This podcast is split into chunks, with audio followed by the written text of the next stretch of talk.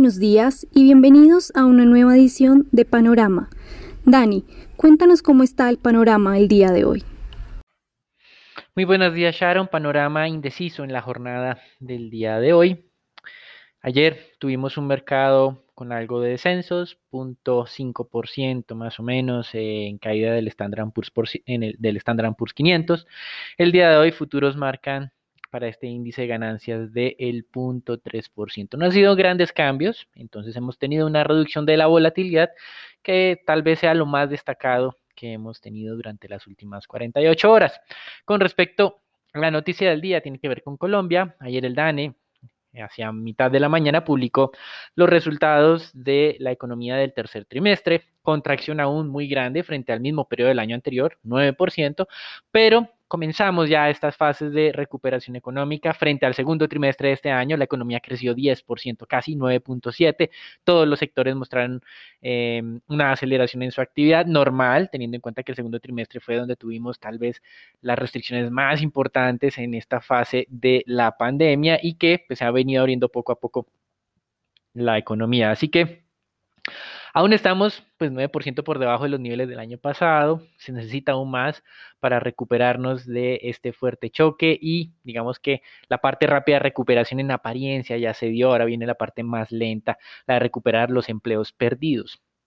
Con respecto a el tema de, digamos, de las vacunas en los Estados Unidos, Pfizer hizo una revisión más completa de sus resultados, se parecen más a los de Moderna, 95% de efectividad, y ambas compañías iniciaron el proceso de solicitud de autorización de comercialización ante la FDA en los Estados Unidos para pues poder desplegarse ya a cierre de año, por lo menos en algunos grupos de interés.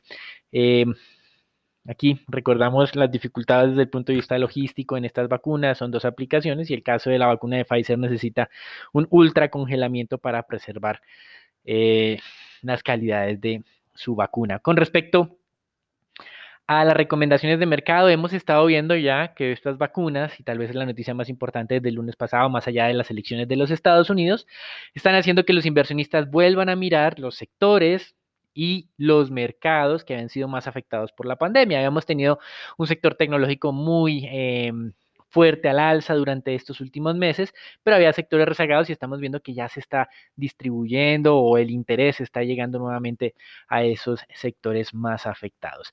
Goldman eh, Sachs, de hecho, está recomendando la compra de aquí en adelante de acciones en mercados emergentes, con especial énfasis en lo que es México, Brasil y Polonia. En Asia prefiere a Corea, Taiwán, etcétera, etcétera. Pero digamos que el mensaje importante que estamos recibiendo ya de los inversionistas durante estas últimas semanas es que efectivamente, digamos, mirando hacia futuro, no hacia lo que estamos teniendo en este momento, sino hacia futuro, estarían dando, digamos, la vuelta a la página de la pandemia. Mientras tanto, pues la pandemia sigue desatada en digamos, varios países de Occidente, aunque las restricciones de las últimas tres semanas han logrado contener los avances en Europa. En Estados Unidos hasta ahora se están implementando nuevas restricciones muy moderadas que posiblemente dentro de dos o tres o cuatro semanas empiecen a tener incidencia en los datos. Mientras tanto, recuerden que se registró un récord de 180 mil nuevos casos marcados el día viernes y el día sábado en cada uno de esos dos días. Estados Unidos semanalmente tiene más de un millón de nuevos casos identificados. Y decimos identificados porque muy probablemente eh, la cifra sea superior en una gran magnitud. Hay estados en este país que tienen una tasa de positividad de las pruebas del 50%. Esto quiere decir que hay muchos casos que se están perdiendo, que no están siendo de alguna manera identificados claramente. Normalmente, eh, o por lo menos las directrices de la Organización Mundial de la Salud, dice que una tasa de positividad del 5% eh, podría ser razonable en términos de una buena medición a través de estas cifras de pruebas. Pero cuando esa tasa de se sube, y hemos dicho que en Estados Unidos hay estados que la sube en 10 veces, es decir, más de 50%, entonces se está perdiendo la identificación de estas pruebas. Así que, importante, sigue desatada la pandemia en los Estados Unidos. Mientras tanto, una batalla en las cortes, y no estoy hablando de temas políticos, sino la que tenía Epic Games que fue, es el desarrollador de este juego que tanto le gustan a los niños, Fortnite. Y em, esa batalla que tiene Epic Games con Apple. Recuerden que Epic Games empezó a vender a través de su propia plataforma los juegos y eh, algunos adicionales que, eh, según entiendo, tienen que adquirirse para poder continuar avanzando en este juego. Eh, pues bien, al hacerlo de manera individual, violó una de las cláusulas del contrato que tenía con Apple para distribuirlo a través del Apple Store y por eso hace varios meses pues Apple lo dio de baja en su tienda e inició un proceso de demanda en las cortes, pero Apple tomó ya una decisión en este caso y era reducir la comisión que le cobra a los desarrolladores del 30% al 15%, es la mitad. ¿Para qué desarrolladores? Para los nuevos y para aquellos que generen más de un millón de ingresos en el año. Así que de alguna manera esta batalla en las cortes, o esta decisión más bien de Apple, está dándole la razón a Fortnite, o es decir, a Epic Games, em, de que pues estaba cobrando un monto digamos, un poco desproporcionado. Con respecto, ahora sí, al tema político, Pensilvania le dio la espalda a Trump. Eh, las demandas eh, que aseguraban que no se respetó los derechos de los observadores eh, republicanos en las elecciones, pues bueno, esas demandas fueron desestimadas, dicen que se obedeció a la ley tal cual y como estaba garantizada y que no hubo ningún tipo de beneficio a favor de los republicanos en este frente, así que pues en este estado, que tal vez es uno de los más importantes en disputa o en contienda, se tienen 20 votos electorales y lo que mm, eh, estamos viendo es que varios de los equipos de abogados que estaban asesorando a Trump han venido renunciando poco a poco. Por eso Robert Giuliani tuvo ayer que aparecer al frente de este tema de Pensilvania, mm, vuelve a hacer acusaciones, las que ya hemos escuchado, de una eh, manipulación nacional de las elecciones en contra de Trump, sin ofrecer pues eh, suficientes o por lo menos eh, evidencia tangible y definitiva de que esto es así. Mientras tanto, pues digamos que está perdiendo un poco la batalla legal en este estado. Donde había tenido una victoria corta, Trump había sido en Michigan. Eh, transitoriamente una corte suspendió la certificación en un condado que incluye a Detroit, eh, la capital del estado, pero posteriormente eh, esa misma corte reversó la decisión y pues el proceso de certificación continúa. Recuerden que hasta el momento lo que hemos tenido es la asignación de los estados, de los votos electorales de los estados por parte de los medios de información. No ha sido eh, la asignación oficial porque ellos tienen plazo hasta aparentemente el 8 de diciembre, que es cuando se, se verifica que todos los delegados del colegio electoral hayan sido nombrados y el día, seis días después, el 14 de diciembre, pues cada uno de sus delegados de manera individual no tienen que reunirse, sino cada uno en su estado va a designar los votos electorales del estado hacia quién va. Pues bien, este proceso de certificación es ahora la nueva estrategia de la campaña de Trump. Lo que veíamos en Michigan parecía que había tenido éxito, luego se le revirtió y no tuvo éxito. Ese proceso de certificación entonces es la estrategia de Trump para dilatar la definición. Y para finalizar en este tema mm, de las elecciones, en los Estados Unidos, pues ya la semana pasada le habíamos mencionado en uno de nuestros podcasts, Christopher Krebs, que es el director de la Oficina de Ciberseguridad y de Seguridad en la Infraestructura en los Estados Unidos la semana pasada, había o le había llevado la contraria al presidente de los Estados Unidos diciendo que las elecciones habían sido las más seguras desde el punto de vista de ir a votar y del conteo de las mismas, que no había tenido problemas en, la, en, las máquinas de votación, en el conteo de las mismas y esto pues tenía contrariado a Trump, pues ya al día de hoy vemos que ha sido despedido Christopher Krebs.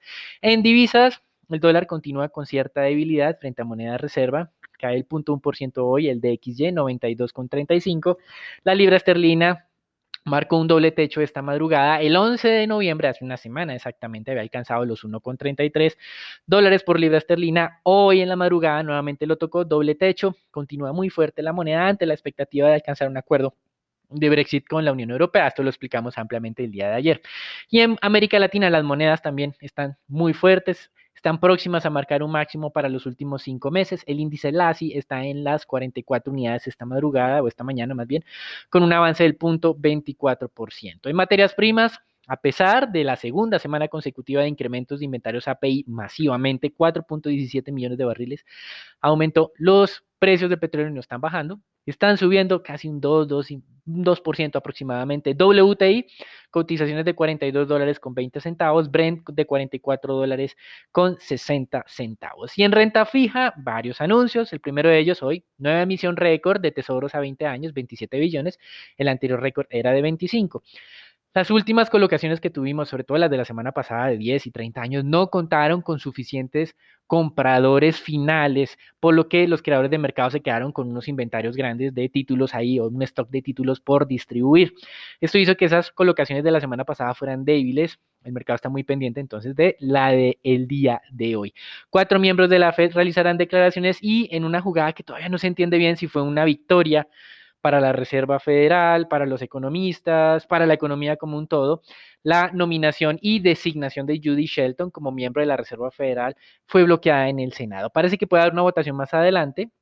Recuerden que Judy Shelton parece una apuesta no coherente como muchas en términos económicos que ha realizado Trump durante los últimos cuatro años.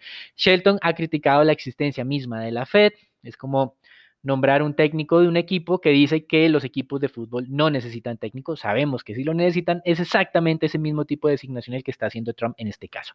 Shelton también abogó hace un tiempo por volver al patrón oro, algo que no tiene sentido desde el punto de vista práctico ni económico. Se abandonó por suficientes razones, independiente de todas estas teorías conspirativas que ustedes puedan encontrar. Y por lo tanto, es interesante ver que el Senado se ha frenado por el momento. Veremos qué pasa hacia adelante. Sería un gran regalo para la Reserva Federal no tener dentro de sus miembros un miembro que dice que no debe existir. Y mientras tanto, eh, Trump pues está mostrando un poco más de sus deseos eh, de dejarle uno que otro regalo a los hacedores de política monetaria en los Estados Unidos. Y en el frente del tema fiscal, pues aparentemente, y no sabemos si es una estrategia mediática, los demócratas están buscando acercarse a los republicanos para tener un nuevo paquete fiscal. Sin embargo, los indicadores económicos, aunque un poco en desaceleración, como nos mostró el día de ayer, eh, el crecimiento de ventas minoristas solamente 0.2% escribiendo vehículos frente a una expectativa del 0.6%, pues aunque hay desaceleración y las sorpresas económicas positivas se vienen moderando de una manera rápida, pues esto parece no ser suficiente para mover el tema político. El tema político está concentrado el 5 de enero en esas dos escaños del estado de Georgia que, como mencionábamos hace ya semana y media, muy probablemente un escaño será para un republicano, con lo que alcanzarían la mayoría suficiente en el Senado, 51 votos con ese, con ese escaño adicional que se vendría el 5 de enero. Sin embargo, pues hay que esperar los resultados y mientras tenemos los resultados, como hemos mencionado, difícilmente tendremos un paquete fiscal. Ya incluso la parte más progresista de los demócratas le están diciendo a Nancy Pelosi que acepte un paquete fiscal de menor tamaño. En el mundo, dos noticias eh, interesantes para el día de hoy. Inflación en Reino Unido sigue baja, aunque aumentó del punto 5 al punto 7, aunque en este país la inflación al productor está cada vez más en el terreno deflacionario, pasó de menos 0.9 a menos 1.3 en octubre. El mercado esperaba algo de moderación en esta deflación de los precios al productor, no del consumidor. Recuerden que al consumidor siguen positivos, pero muy bajitos. También lo mencionamos en América Latina, Colombia, cifras de crecimiento, contracción de 9%. Lo mismo tuvimos esta mañana para Chile, 9.1% de contracción en el tercer trimestre del año. Y mañana los ojos estarán puestos en Turquía, tiene implicaciones sobre todo desde el punto de vista del de, eh, mercado de divisas. Recuerden que ha renunciado el ahijado de Erdogan como ministro de Finanzas. También hubo un movimiento en el Banco Central muy importante. Los inversionistas esperan que mañana el Banco Central de Turquía incremente su tasa de referencia a 475 puntos básicos porque pues Erdogan ha metido las manos en la gestión económica y hemos tenido un desalineamiento de las metas inflacionarias durante varios años.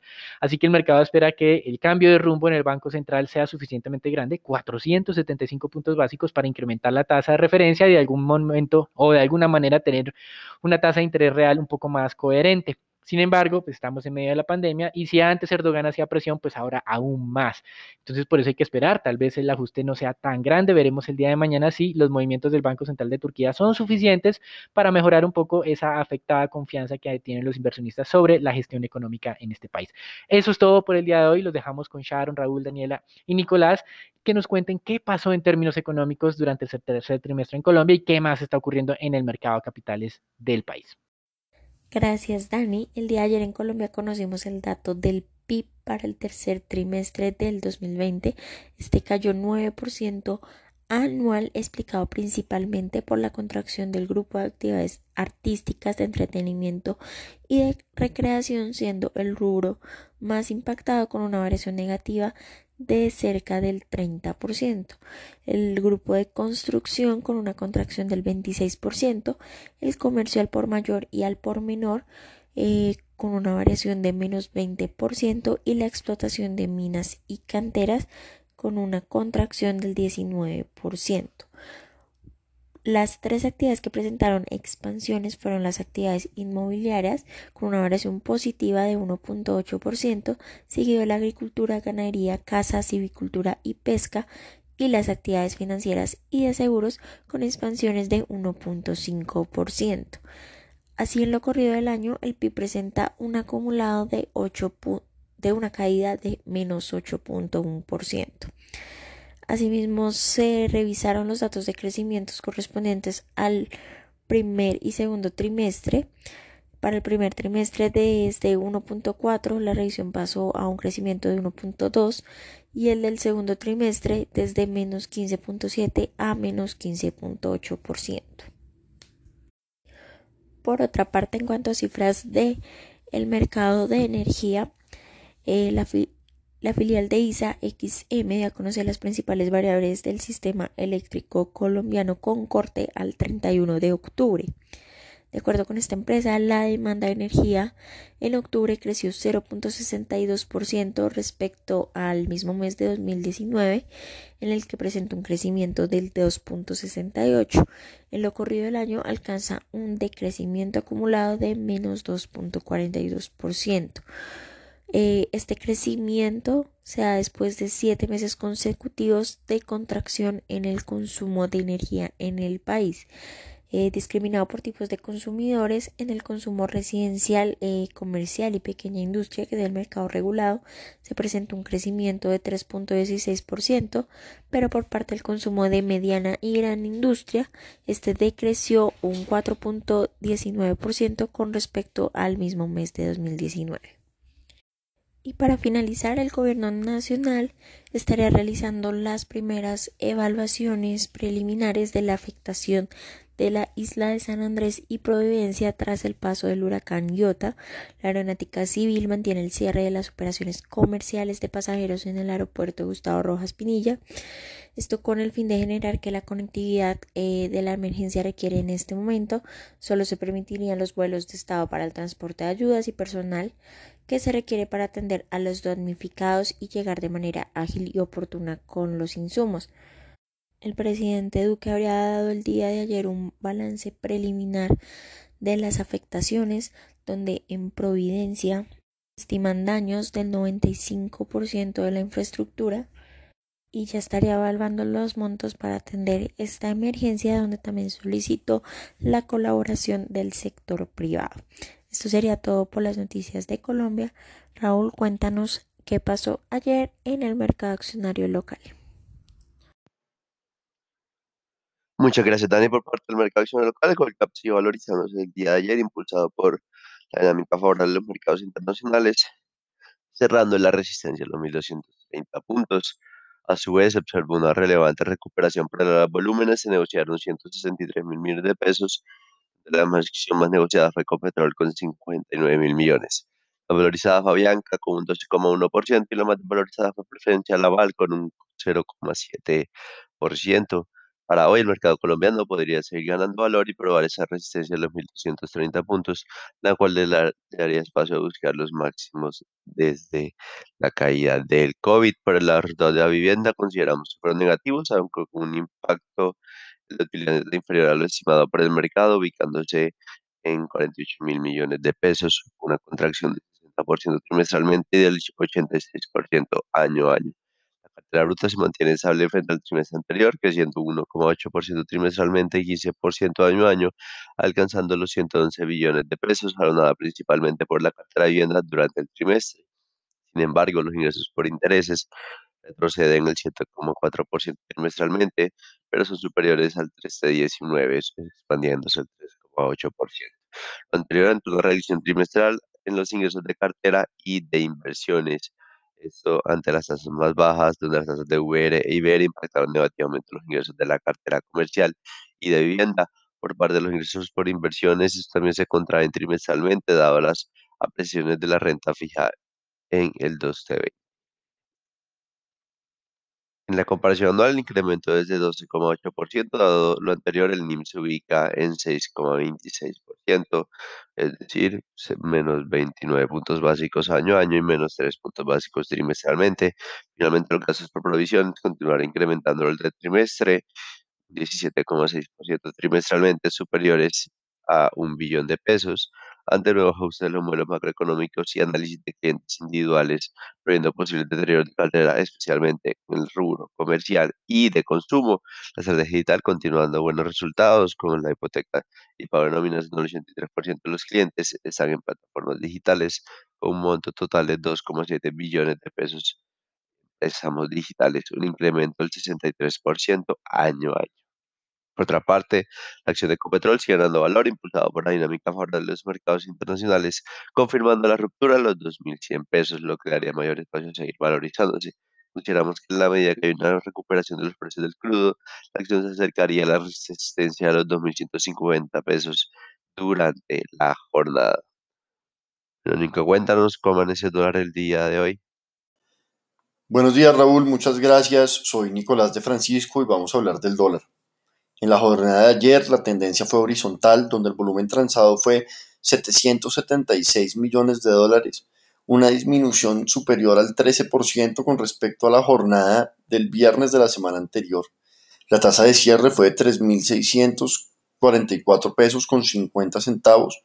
El precio medio alcanzado fue de 3.635 pesos con 75 centavos. El mínimo durante la jornada fue de 3.618 pesos y el máximo alcanzado de 3.652 pesos con 90 centavos. Para el día de hoy esperamos que el dólar tenga soportes entre los 3.620 y 3.610 pesos y resistencias entre los 3.650 y 3.660 pesos. Los dejo en Sharon para los temas de renta fija. Buenos días, Nico. La fija local mantuvo un comportamiento lateral, pues estuvo pendiente de la publicación del dato de crecimiento del tercer trimestre del año y al registrar una contracción en línea con las expectativas del 9%, no se presentaron mayores variaciones en el mercado en la jornada anterior. La curva testa fija se valorizó cerca de 0.5 puntos básicos con descensos en los segmentos corto y medio y alzas en la parte larga, mientras que la curva TSUR se desvalorizó 0.03 puntos básicos aplanándose levemente por caídas del segmento largo y subidas en el corto y en el medio. Tanto los 24 como los 28 se valorizaron 2 y 3 puntos básicos, cerrando en 3.54 y 5.012% respectivamente. El día de hoy es la última subasta del mes de TES-VR por parte de la Nación, que buscará 250 mil millones de pesos en abriles del 29, febrero del 37 y junios del 49.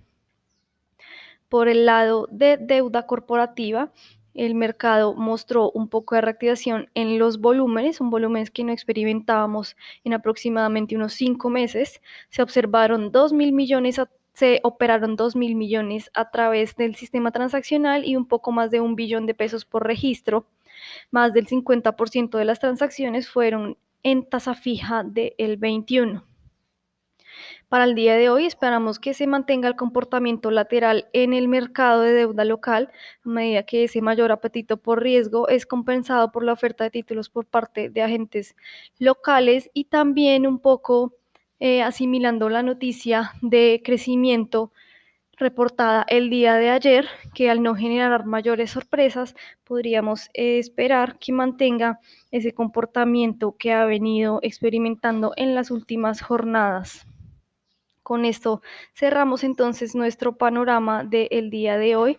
Gracias por acompañarnos, no olviden suscribirse y seguirnos en nuestras redes sociales.